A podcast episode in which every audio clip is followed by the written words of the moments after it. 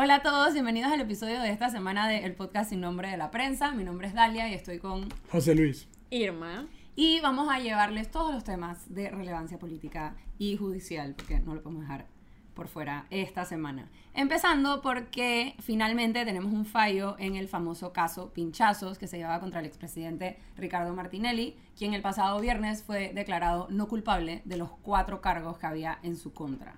Em, fue un fin de semana bastante movido en temas por este tema, fue expectativa, el fallo se iba a dar a las 6, no se dio a las 6, se dio como a las 7, 7 15, 7 y media. Eh, se rompió una puerta de Plaza Ágora porque la gente estaba demasiado emocionada porque era declarado no culpable. Manzanillos, simpatizantes, periodistas, o sea, fue como un desastre, en Fue realidad. un desastre. ¿Tú estás ahí? Eh, no, yo no estaba ahí, lo estaba viendo por la televisión. Eh, pasé, sin embargo, por la casa club del expresidente, por total coincidencia, se lo juro, eh, del expresidente eh, Ricardo Martinelli como a las 11 de la noche el viernes. Y había, sí, o sea, la calle estaba, había muchísimos carros.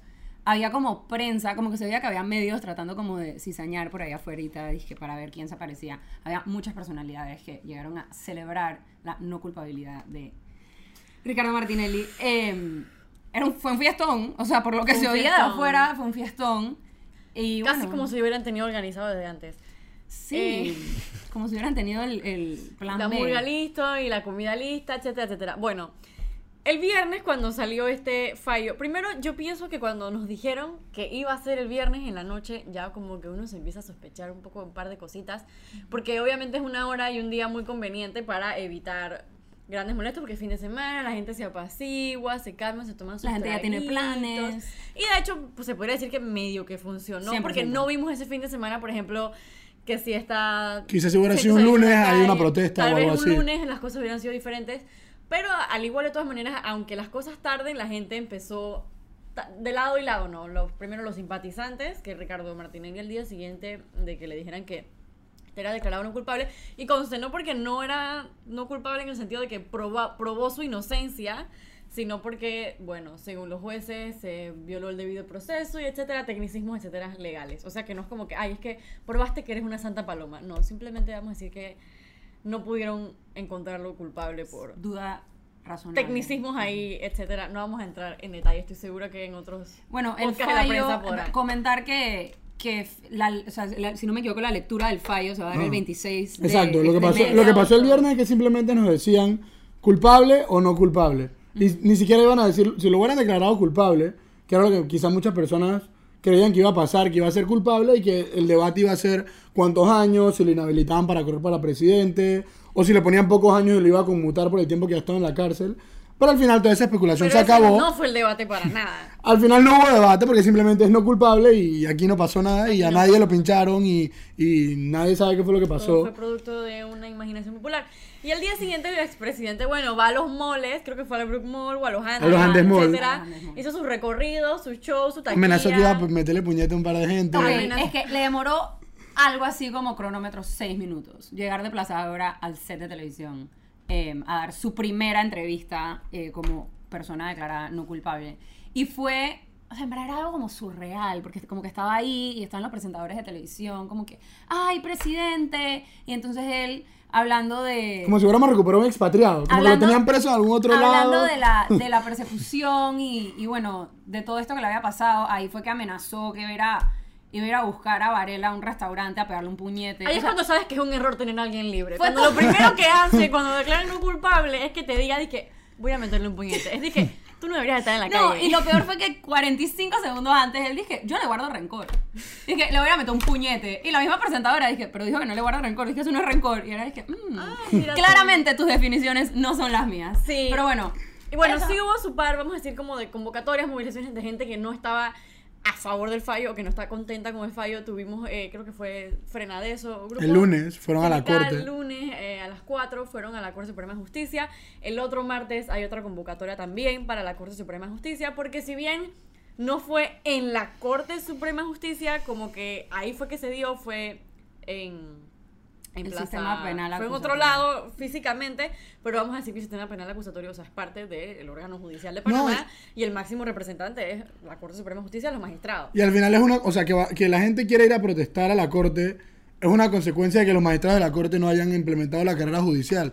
Porque como no son independientes los jueces y dependen de los nombramientos de sus superiores, o sea, al final la corte decide quiénes son esos tres jueces, son interinos, ninguno tiene su trabajo asegurado, ninguno puede ser realmente independiente. Entonces yo pienso que es lógico que la gente vaya a quedarse en la corte, porque al final Martinelli es como que el emblema del problema, del problema real, Del que es que nuestra justicia no es independiente por más que eso salga en el código, en la constitución. Es una mentira. O Sí, sea, porque simplemente la no manera en la que se nombran y, el- y la manera en la que se llenan las plazas de trabajo no es administrativa. O sea, no hay una... No hay seguridad, o sea, los No hay- jueces tienen miedo de fallar de esta u otra manera porque eso puede quitarles literalmente su trabajo. incentivos para fallar de cierta u otra Claro. manera. Eh, por ejemplo, el juez presidente Tejera había sido nombrado asesor de en el, en el gobierno de Ricardo Martinelli por decreto personal de Ricardo Martinelli. O sea, estaban... ¿Conflicto de interés qué es? Literalmente esa es la definición de conflicto de interés. Y al igual, bueno, él fue el, el, el- el El juez encargado. presidente, lo dejaron ahí encargado. Y bueno, muchos... Muchas preguntas, muchas contradicciones en el Muchas fallo, etcétera opiniones. muchas opiniones, muchos lados, muchas caras de la moneda. Pero bueno, al final la realidad es que lo declararon no culpable. Hay gente a favor, hay gente en contra. Habrán sus manifestaciones a favor en contra. Y bueno, ustedes decidirán dónde quieren estar parados. ¿no? Y también yo pienso que vale la pena, porque hay gente, o sea, yo no he visto personalmente a nadie, ni en redes, ni en entrevistas, ni nada, decir, Martinelli es inocente. Es Martinelli que digo, no eso- pinchó. ya, eso O sea, todo el mundo dice la culpa es de, la procuradora, o le echan la culpa a la corte, o los jueces estos eh, asustados o incentivados. Pero el punto es que nadie ha dicho que. Y yo vi un escrito súper bueno eh, de un abogado constitucionalista que dice al final, y es triste, que en Panamá el proceso, que supuestamente es lo secundario, siempre termina siendo más importante que el fondo del asunto de si, el, de, si, de si una persona comete o no un delito, eso no es lo importante. Lo importante es si yo cumplí eh, un plazo o si yo... O sea, todo lo, lo que debería ser para que lo, lo verdadero importe se termina convirtiendo en lo importante. Y estamos enamorados de la forma y el fondo, bueno, el fondo mejor ni discutirlo. Digo, porque al final te sirve, si lo que te sirve de excusa, uno lo agarra y lo toma de bandera, etcétera, etcétera. A mí lo que me parece muy curioso es que estos días que el país estuvo bien revuelto, vamos a decir conflictivo, un poco agresivo, porque obviamente las opiniones en redes sociales se empiezan a encontrar, la gente se empieza a decir de todo, tú pro, tú en contra. Creo que me se- sentí una gran falta de liderazgo, o sea, ¿dónde está Nito? Cortizo, nuestro presidente, si es que tenemos, no sé, a veces pienso que es un holograma porque no siento su presencia ahí, no siento el liderazgo y eso es muy peligroso porque permiten, deja estos huecos para que cualquier otra persona se tome el liderazgo y puede ser, por ejemplo, un, un falso mesías o puede ser algo que, que lo, lo que pensamos que es el remedio, es porque la enfermedad, porque la gente se desespera tanto, o se pone tan agresiva o se siente tan desolada con la Sí.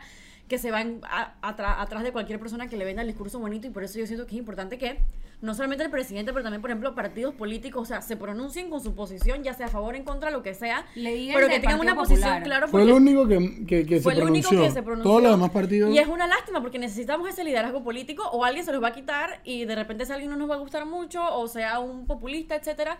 Y aló, o sea, eres el presidente del país, tienes que hablar un poco más, no la Ni siquiera tenía, o sea, ni siquiera es que, que Tenía diga, oye, opinión. exacto, Pero- sino pero simplemente, puedes decir, "Ey, por ejemplo- vamos a rescatar la justicia, estamos en una crisis, me voy a voy a- comprometer a nombrar a magistrados Exacto. independientes, voy a darle presupuesto al órgano judicial, o sea, ni siquiera estamos pidiendo que se meta, Sí, no, es que no te. No- no- no tiene por qué hacerlo. Espera, nadie espera que él vaya dé su opinión y diga, yo creo que Martinelli no pinchó, yo creo que Martinelli. Pero no, algo, claro que o no, sea, pero está- si estás viendo que el país está convulsionado, está en sal a dar una respuesta. El país está literalmente devorándose y tú estás escondido en tu casa porque siempre te da miedo tomar una posición porque eres un O sea, lo siento, pero es la verdad. There you said it. Lo Sí. siento, pero Bueno, es en, la realidad. En otros temas eh, de justicia, este tema da para mucho, pero bueno, pasando a otros temas.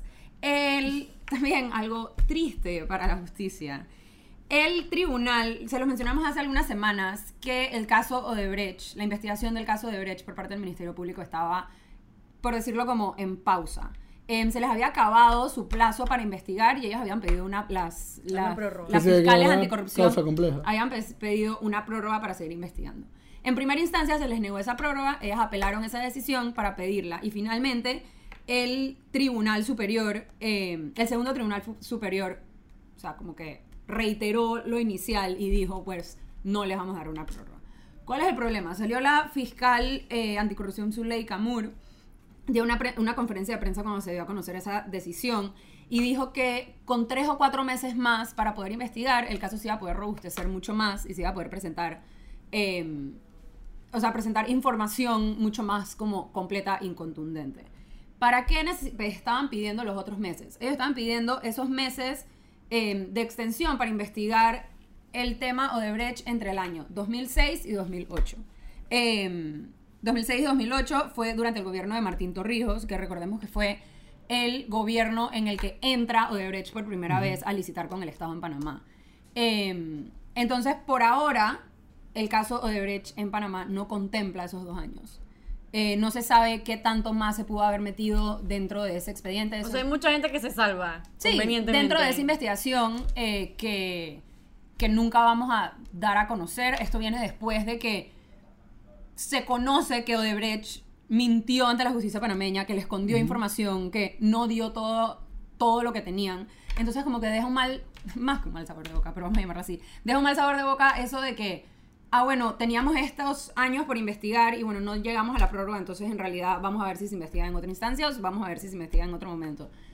¿Y qué pasa con todo? O sea, ¿qué pasa? Para mí, en lo personal, el tema Odebrecht, si bien ya van para más de una década licitando con el Estado en Panamá, ¿cómo entraste? O sea, si este era tu modo operandi, sabemos que era, es una, una compañía, Un departamento de sobornos, un departamento que existía, este departamento existía, este departamento operaba en Panamá al momento de su primera como introducción al mercado. Entonces, no sé, deja como esa... Y la, y la, y la última, los últimos descubrimientos o en la última investigación de riesgos de, de, perdón, de Odebrecht, se menciona el caso de riesgos de Tonosí y se mencionan coimas pagadas a funcionarios en el gobierno de Martín Torrijos. O sea que literalmente está toda la evidencia apuntando de aquí hay más, fíjense en este periodo no está todo el, el- la información completa y tenemos entonces por este lado la justicia que nos dice, bueno, no, pero ya para, ya para de ver ahí.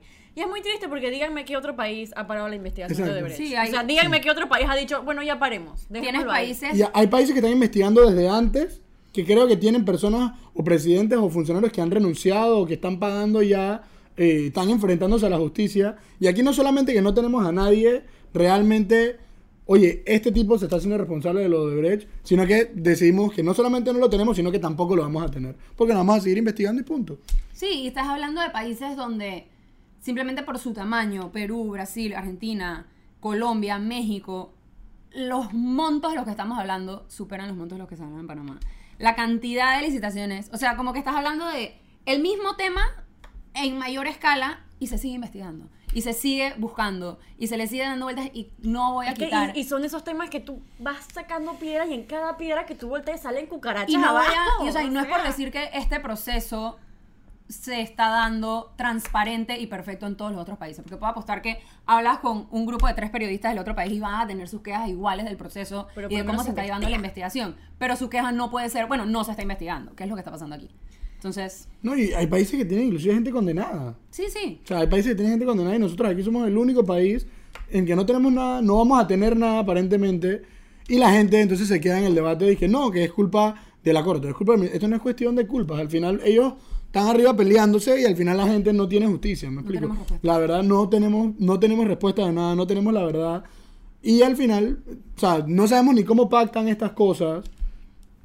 Ni cómo se sé. llega a la, a la decisión. Bueno, para cerrar ya pienso la con desilusión. una Siento que se siente que la desilusión en nuestra Sí, cara. bueno, ni modo, no, uno no puede ocultar lo obvio. Eso fue todo por hoy. Esto fue como Una una, catarsis. catarsis. que no sabía que necesitaba. Eh, aquí están nuestros handles de Twitter y síganos, déjenos sus comentarios y nos vemos en la próxima.